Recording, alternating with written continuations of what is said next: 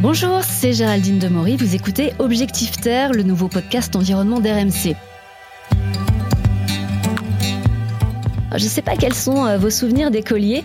Moi, je me souviens surtout de la cour. C'était un grand rectangle gris avec un arbre en plein milieu, un petit peu perdu, implanté directement dans le bitume. Aujourd'hui, on commence à comprendre qu'il faut enlever le bitume, mettre de la végétation, notamment pour faire baisser les températures. Alors ça avance tout doucement dans les cours de récré, mais pour les cours, c'est partout pareil, direction la salle de classe entre quatre murs. Enfin non, attendez, pas partout. Au Danemark, 20% des écoles maternelles font cours dehors en forêt toute l'année. C'est 700 écoles en plein air. Et c'est le gouvernement danois qui a encouragé le développement de ces écoles. Apparemment, ça marche, hein, puisque le Danemark est régulièrement cité dans les meilleurs pays au monde en matière d'éducation. D'ailleurs, le concept séduit. En Europe, on compte environ 3000 écoles dans la forêt, dont 2000 rien qu'en Allemagne. En France, le développement de ces écoles est beaucoup plus timide. La première du genre a ouvert en Charente en 2018, c'est l'école en forêt de Marsac. Dans cette école, les enfants sont dehors tous les jours, quelle que soit la météo. Comme on dit, il n'y a pas de mauvais temps, que de mauvais vêtements. Objectif Terre, un podcast RMC avec Géraldine de Maury. Majid Alayouni, bonjour. Bonjour. Co-directeur de l'école en forêt de Marsac. La rentrée scolaire, c'était euh, il y a seulement quelques jours. Alors, est-ce que vous pouvez nous raconter un petit peu comment se passe une journée type à l'école? Donc, à partir de 8h30, les, les, enfants arrivent à l'école. Donc, ils sont tout de suite invités à être acteurs de leur journée parce qu'on leur propose, dès leur arrivée, de participer à la préparation d'un encas, un encas du matin qu'on va prendre euh, plus tard dans la matinée, c'est-à-dire couper des fruits, euh, préparer la table pour la suite de la matinée. Donc, après qu'ils aient préparé tout ça et que tous les enfants soient arrivés, vers 9h, 9h15, on a ce qu'on appelle une ronde du matin où nous, on va pouvoir ben, observer l'humeur de chaque enfant, comment le groupe et leur énergie. Et on va pouvoir aussi aborder des choses très très classiques euh, comme la météo, euh, compter le nombre d'enfants qui sont là, parler un petit peu de, sujets divers et variés en fonction de ce qu'on aurait peut-être observé les jours d'avant. Et on part un petit peu en, balade, en promenade, parce qu'on va aller euh, se rendre sur un lieu nous, on a 30 hectares finalement, entre prairies et forêts. Et donc sur ces 30 hectares, bah, il y a des petits lieux qui sont déjà aménagés, d'autres qui le sont beaucoup moins. Et sur chacun de ces lieux, ben, on va pouvoir observer des choses. Donc chaque jour, finalement, on va se rendre sur un lieu différent. Et les enfants vont pouvoir aussi euh, vivre beaucoup de moments de sociabilisation parce que c'est se déplacer en groupe. Donc là, on est, on est midi. Euh, comment ça se passe pour les repas avec les enfants? Alors, les repas, donc ce sont les familles qui fournissent les repas. On n'a pas de cantine scolaire, on n'a pas de cuisine. Donc, euh, les enfants, en fait, le matin, quand ils arrivent, j'ai oublié de le préciser, ils viennent avec leur, leur, petit sac à dos. Voilà, c'est pas forcément un cartable très classique. Ils viennent avec leur sac à dos. Dans leur sac à dos, il y a une petite boîte isotherme euh, avec leur repas du midi et une gourde. Et donc, ce sac à dos, ben, ils vont euh, 嗯 ils vont l'avoir sur le temps de la marche, sur tout ça, pour que le moment du midi, on puisse euh, voilà, être flexible sur le lieu où on va manger. Et s'il fait vraiment très mauvais, vous avez quand même une petite solution de repli? Alors les, lieux où on mange sont sous abri la plupart du temps, donc sous sous bâche. Finalement, c'est des petits abris euh, qui ont été fabriqués par rapport à la propriétaire des lieux au moment de l'ouverture de l'école. Et en cas de très très grand froid, on a une petite euh, verrière, véranda, où on pourrait euh, potentiellement retrouver pour être euh, à l'abri du vent et à l'abri de la pluie.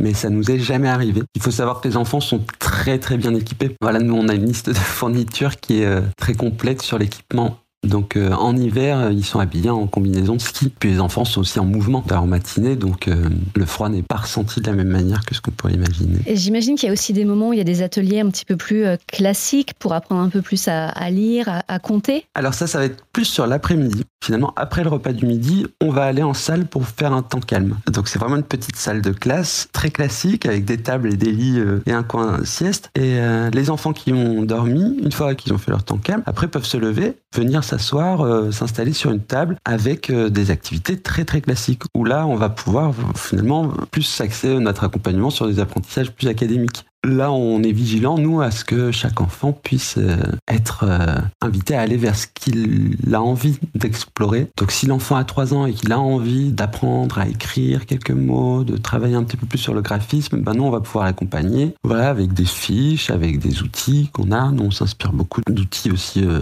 Montessori, d'une certaine manière, où les enfants, pour le coup, vont pouvoir être aussi très autonomes dans leur exploration. Vous suivez vraiment le rythme de chaque enfant, finalement, sans se soucier vraiment de son âge mais plus, plus d'aller vers, vers ce qu'il a envie de faire. Oui, ça c'est vrai que c'est très très important pour nous. Après, dans la réalité quand même, parce que on sait qu'après 6 ans, bah, il va pas forcément y avoir de, de modèles, de modèles d'écoles, enfin d'écoles qui vont avoir un projet forcément dans la continuité du note. Donc sur la dernière année de l'école maternelle, on est un peu plus vigilant, voilà, à ce que l'enfant puisse être euh, à le mettre plus souvent en contact avec euh, des outils qu'il va peut-être retrouver dans une école classique s'il se retrouve après euh, en école classique pour son CP. Vous commencez à avoir quelques enfants hein, qui, qui sont passés maintenant en CP, dans un CP classique. comment ça s'est passé? Les retours qu'on a eus là des familles qui ont dû mettre leurs enfants en CP dans une école classique, c'est au niveau des apprentissages, tout s'est très bien passé. Voilà, ils avaient les acquis pour pouvoir accéder au CP sans se retrouver euh, en retard. Mais par contre, c'était peut-être un peu plus. Ils avaient besoin d'un peu plus de temps d'adaptation sur la vie de groupe parce que euh, là, voilà, on, on est un petit groupe et se retrouver dans une grande salle de classe, voilà, entre quatre murs avec plein d'enfants pour le coup. La place de la parole de chacun était peut-être un peu moins évidente. Ça, c'était un petit peu plus compliqué. Plein, plein d'enfants, euh, un espace complètement différent. Il y avait besoin d'un temps d'adaptation, d'un mois, voilà. En général, euh, après un mois, ça va. Les enfants ont une grande capacité d'adaptation. Et vous êtes encore euh, une école, vous êtes une école qui est, toute jeune encore, mais est-ce que par la suite, vous, vous aimeriez proposer une école élémentaire pour les enfants plus grands? Bah, c'est en réflexion. Est-ce que c'est possible? Moi, j'en suis convaincu. Nous, ce qu'on souhaiterait, c'est que si ça se fait, c'est qu'il y ait un, projet vraiment, un, comme un nouveau projet à réfléchir. Parce que même si nous sommes une école privée hors contrat, nous souhaiterions quand même que les enfants puissent euh, accéder à, à tout ce socle commun qui est finalement attendu de l'éducation nationale pour que l'enfant soit prêt à faire n'importe quel type d'études par la suite. Vous êtes une école hors contrat, donc euh, ça veut dire que vous ne recevez pas d'argent de l'État. Donc ce sont les parents qui financent l'école. Forcément, ça a un coût. Tout à fait, oui. Ça a un coût. En fait, finalement, l'école, elle fonctionne. Euh, il y a deux salariés donc à, à rémunérer et donc, euh, ce sont les frais de scolarité des familles qui vont couvrir ça. Donc, nous, les coûts, ça va. On a créé une grille tarifaire, voilà, afin que les parents, euh, les familles payent en fonction de leurs revenus. Donc les plus faibles revenus vont payer un peu moins cher que les plus revenus, euh, mais ça va quand même commencer à partir de 300 euros par mois pour un enfant. Donc ça fait un sacré coup et on sait que ça freine beaucoup de familles. Nous, notre ambition, c'est pas forcément de se dire. Euh... Donc la question de l'école élémentaire, elle est importante pour nous parce qu'on sait qu'il y a un vrai demande des familles aussi et puis des enfants qu'on on aimerait pouvoir accompagner les enfants encore plus dans ce projet-là mais euh, la véritable ambition c'est plus de démocratiser l'approche et peut-être d'espérer qu'en effet des écoles plus classiques osent puissent réfléchir à des projets qui puissent être euh, en lien avec la nature et l'environnement. D'ailleurs, j'ai vu que dans votre équipe vous aviez une animatrice environnement. Euh, en quoi ça consiste? Tout à fait. C'est ma, ma collègue Marilyn, donc elle est animatrice environnement. Alors là pour le coup, elle va pouvoir accompagner les enfants plus sur vraiment la découverte au sens propre de la nature répondre à ces questions, ces fameuses questions que les enfants vont avoir. Euh, mais qu'est-ce que c'est que cette plante Qu'est-ce que c'est que cette feuille Et pourquoi euh, cet arbre est comme ça aujourd'hui Donc elle, elle va avoir finalement les ressources nécessaires. Après, on n'est pas là pour apprendre euh, aux enfants le nom latin de toutes les plantes. On n'est pas là pour apprendre aux enfants le nom de toutes les fleurs. Voilà, elle, elle va plus s'engager sur un, travail d'éveil à, la, notion du vivant. Là, il y a eu des traces d'animaux parce que les animaux, ces animaux-là, sont passés cette nuit. Et, et voilà, ça va être plus répondre à des questions comme ça, très très larges et très générales. Euh, je vous avoue, votre école en forêt euh, me fait un petit peu rêver quand même. Merci, à très bientôt. À bientôt.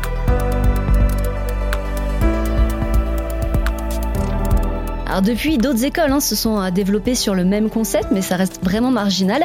Il faut dire qu'en France, contrairement au Danemark, il n'y a pas de soutien de l'État. On a des normes hein, qui sont quand même très contraignantes. Mais c'est dommage parce qu'on l'a vu, il y a plein d'avantages à ces écoles en forêt. Euh, les enfants sont plus autonomes, ils y apprennent le respect des autres, le respect de l'environnement. Un enfant qui est sensibilisé tout petit euh, à la nature a envie de la protéger euh, en grandissant. Et puis ce sont des enfants qui bougent. Selon un rapport récent de l'Organisation mondiale de la santé, près de 80% des enfants sont trop sédentaires et font moins d'une heure d'activité physique par jour notamment à cause des écrans qui remplacent trop souvent les balades en forêt. Ces écoles alternatives permettent aux enfants de se reconnecter à la nature et de se développer à leur rythme, en harmonie avec leur environnement. Alors en attendant de voir euh, plus d'écoles comme celle de Marsac, l'urgence est vraiment de mettre un maximum de verre dans nos écoles publiques et privées pour les adapter aux fortes chaleurs, pour limiter le réchauffement climatique, et puis parce que les enfants sont l'avenir de la planète, à nous de leur donner les bonnes bases pour en prendre soin. Vous venez d'écouter Objectif Terre. Si ce podcast vous a plu, n'hésitez pas à vous abonner, à en parler autour de vous. Nous sommes sur toutes les plateformes de streaming, le site et l'application RMC. À bientôt!